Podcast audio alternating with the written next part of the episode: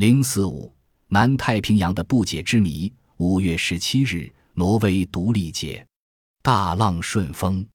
今天轮到我做饭，我在舱面上拾到七条飞鱼，在主舱顶端捡到 L 条鱿鱼，并且在托斯坦的睡袋里面发现了 L 条不知名的鱼。我不由得想，今年的五月十七日仿佛有些不同寻常。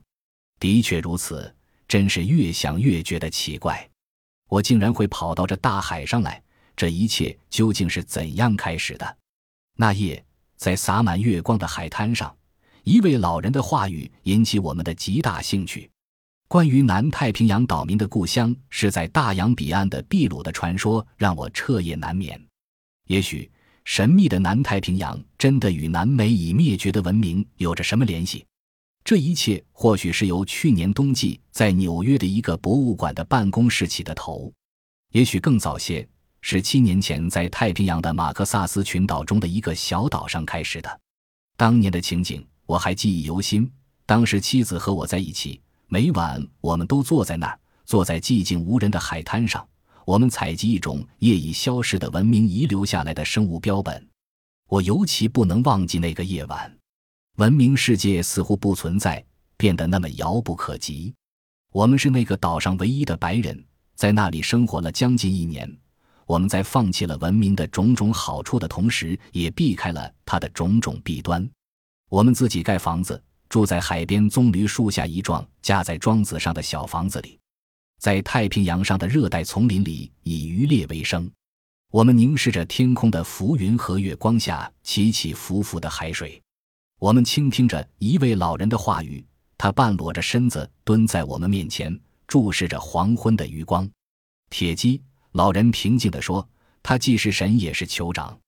从前，我们住在大洋彼岸那片广阔的土地上。”老人用树枝把火光挑亮，他在静静地思索，他怀念往昔，过去的英雄时代已深深扎根在他脑海里，不能忘却。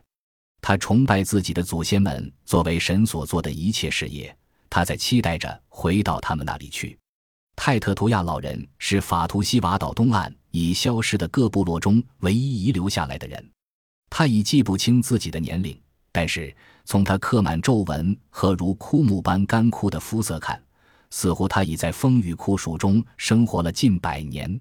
岛上已没有几个人记得和相信祖辈们那关于伟大酋长。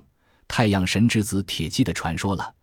泰特图亚是仅存的几个还记得祖先历史的人当中的一个。那夜上床休息时，我突然闪过一个念头，对妻子说：“你有没有注意到，森林里那些巨大的铁基石像，很像南美那些已灭绝的文明遗留下来的大石柱？”我可以肯定，岸边的巨浪正以他的笑声来表示对我的意见的赞同。然后浪声渐隐，我也跌入梦乡。或者这就是整件事情的开端。无论如何，这一连串的事情就是由此开始的。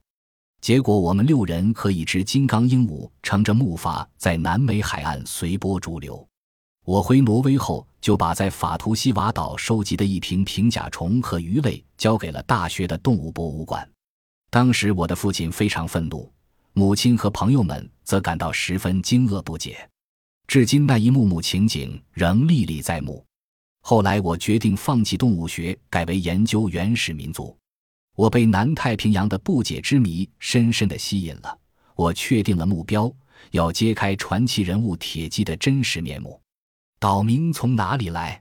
多年来，我一直在研究太平洋的民族史。我从一些科学著作和最早的探险家留下的日记，以及欧美博物馆的丰富珍藏中。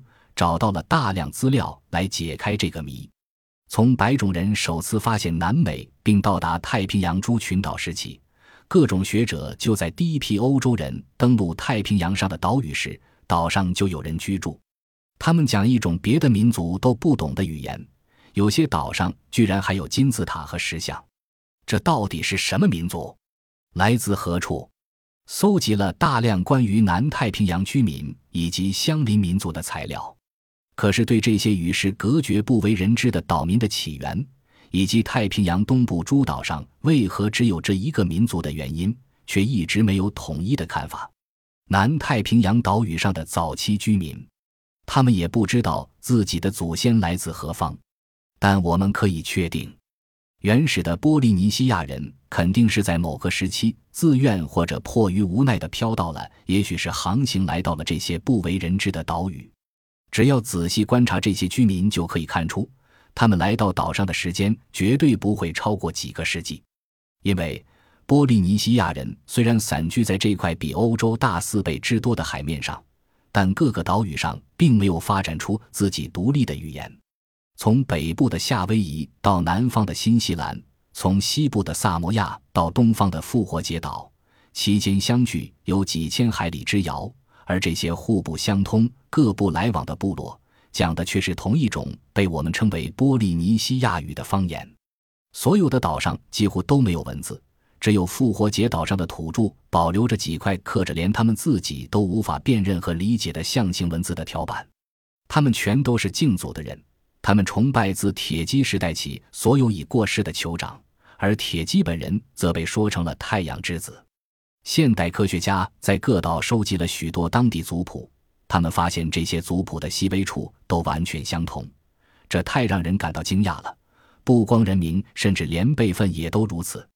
波利尼西亚平均一代人的寿命为二十五岁，照此推算。我们不难发现，南太平洋群岛大约在公元五百年时还是荒无人烟的孤岛，后来在公元一千一百年时，又有一批新的移民带着他们的文化来到诸岛上。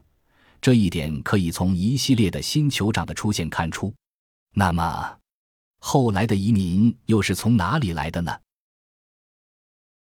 本集播放完毕，感谢您的收听，喜欢请订阅加关注。主页有更多精彩内容。